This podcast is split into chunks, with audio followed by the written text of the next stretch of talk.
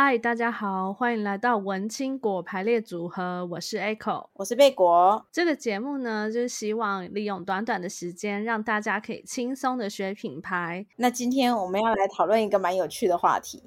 有趣吗？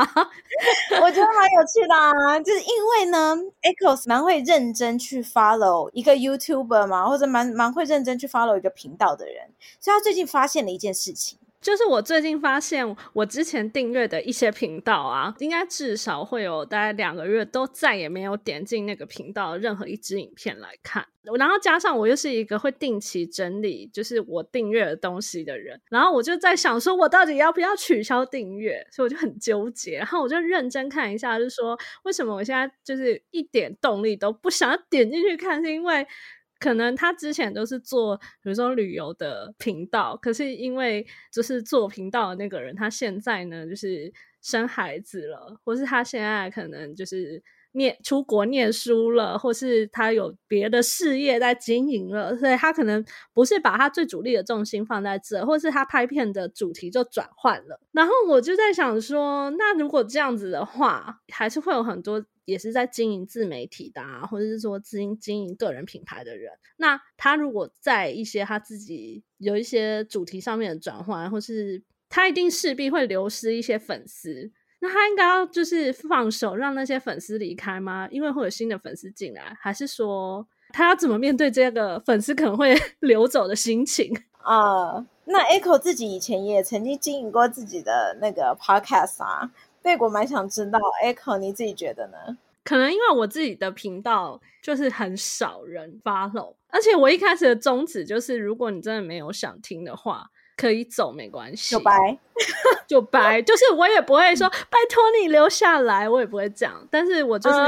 觉得说，好，你如果要走可以走，但是我是玻璃心的人，所以就是你不要还要来特地跟我说。我不喜欢了，我要走了，这样子、oh. 不用放话，就自己走，默默走就好。嗯，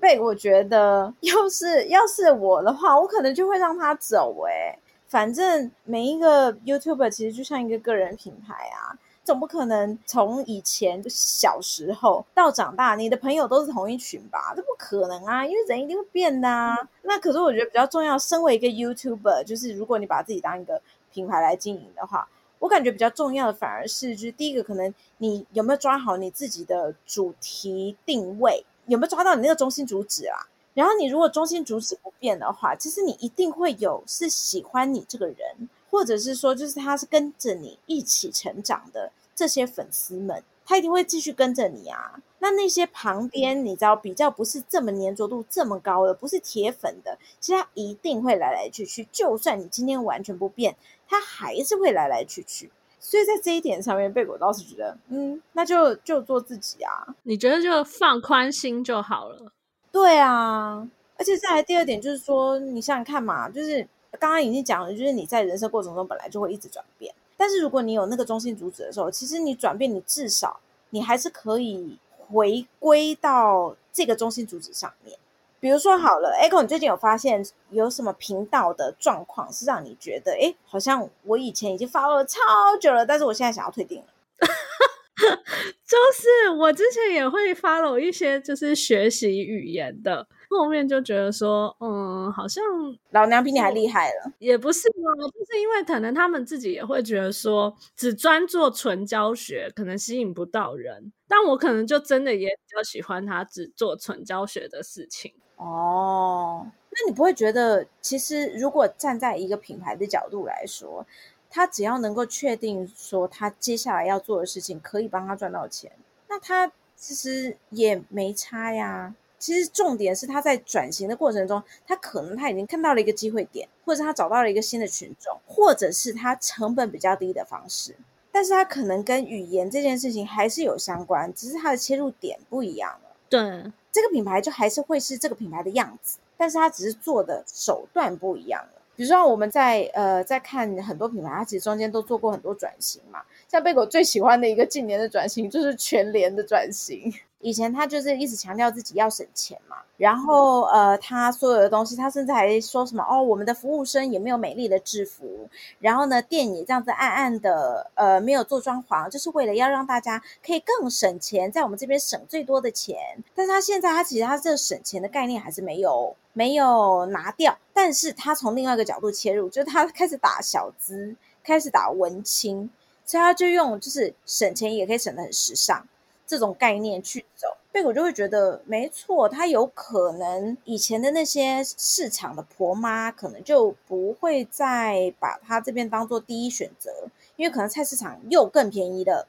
然后，但是他就多经营了一群人啊，他多经营了小资这一群，所以对他来说，他的报酬其实并没有变少。反观回到 YouTuber 来说，第一个我们刚刚已经讲了嘛，你第一个就是做自己啊，但是第二个当然就是你的中心主旨不要改变的状况下，其实你是你只要看清楚了你接下来市场，你想要打造一个什么样的形象好了，然后或者是说你想要拓展一个什么样子的新群，它一定是有一个原因的，那你就可以专心在经营这个新的群众，然后是你比较可以舒服的制作内容的一个群众消费内容。所以我觉得比较重要吧，不然很痛苦哎、欸。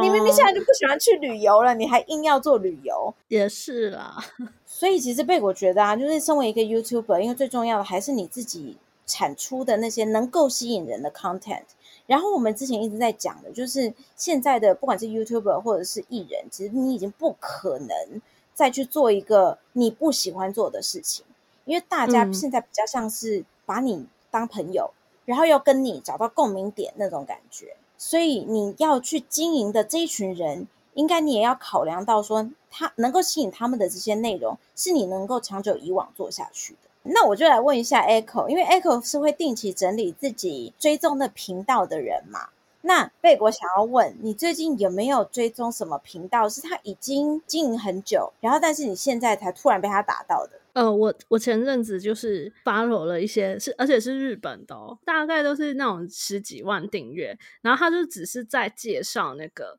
就是他觉得非常推荐的生活用品。哦，然后他，然后比如说，嗯、比如说他觉得这个喇叭很很好用，然后他就会很专心的介绍那个喇叭，或是一些就是他觉得非常实用的什么厨具，或是他觉得非常实用的茶壶。就那种就是很精细的介绍那个东西，uh, 然后画面又拍的非常的美，这样子。他在拍的时候，他后面还会有一些，就是他可能是有一个他自己专属的那个王美墙之类的。哦，好想要有一个王美墙哦。所以，然后我就会觉得，就明明听不懂，可是因为你大概可能知道他想要讲什么，因为他会详细的介绍那个那个产品的东西嘛。然后你就你就会在看他觉得这个。这个细节是什么？这样子，然后就还是虽然听不懂，还是看得很开心。你为什么最近会开始想要 follow 这些 YouTuber？不是刻意，但是我好像是因为刚好就是点到类似那种什么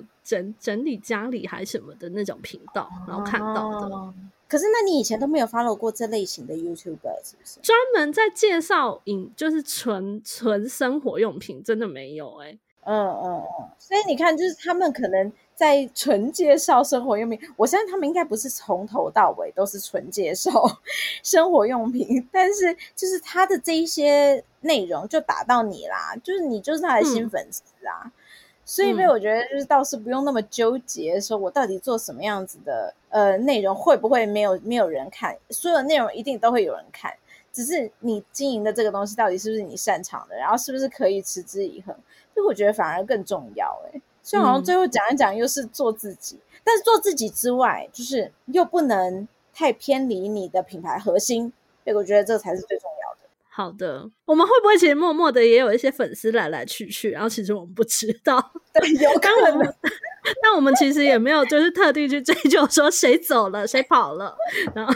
谁留下来了。对对，这个倒是可以分享。我们自己会一直去检讨，说我们到底有没有什么题目，我们可以把它讲得更有趣，或者说可以用什么方式再去拓展新的表现的方式，或者是题目的呈现方式。嗯嗯。然后，但是我们的重点，我们的中心核心都是在讲，就是品牌啦、公关啊、行销啦这样子的概念。对，然后偶尔穿插。主持群的小聊天，主持群的大聊天吧。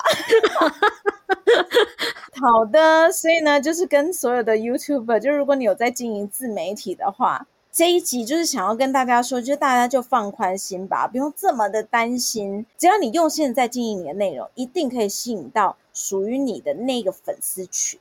感觉就好像也默默在对我们自己喊话，是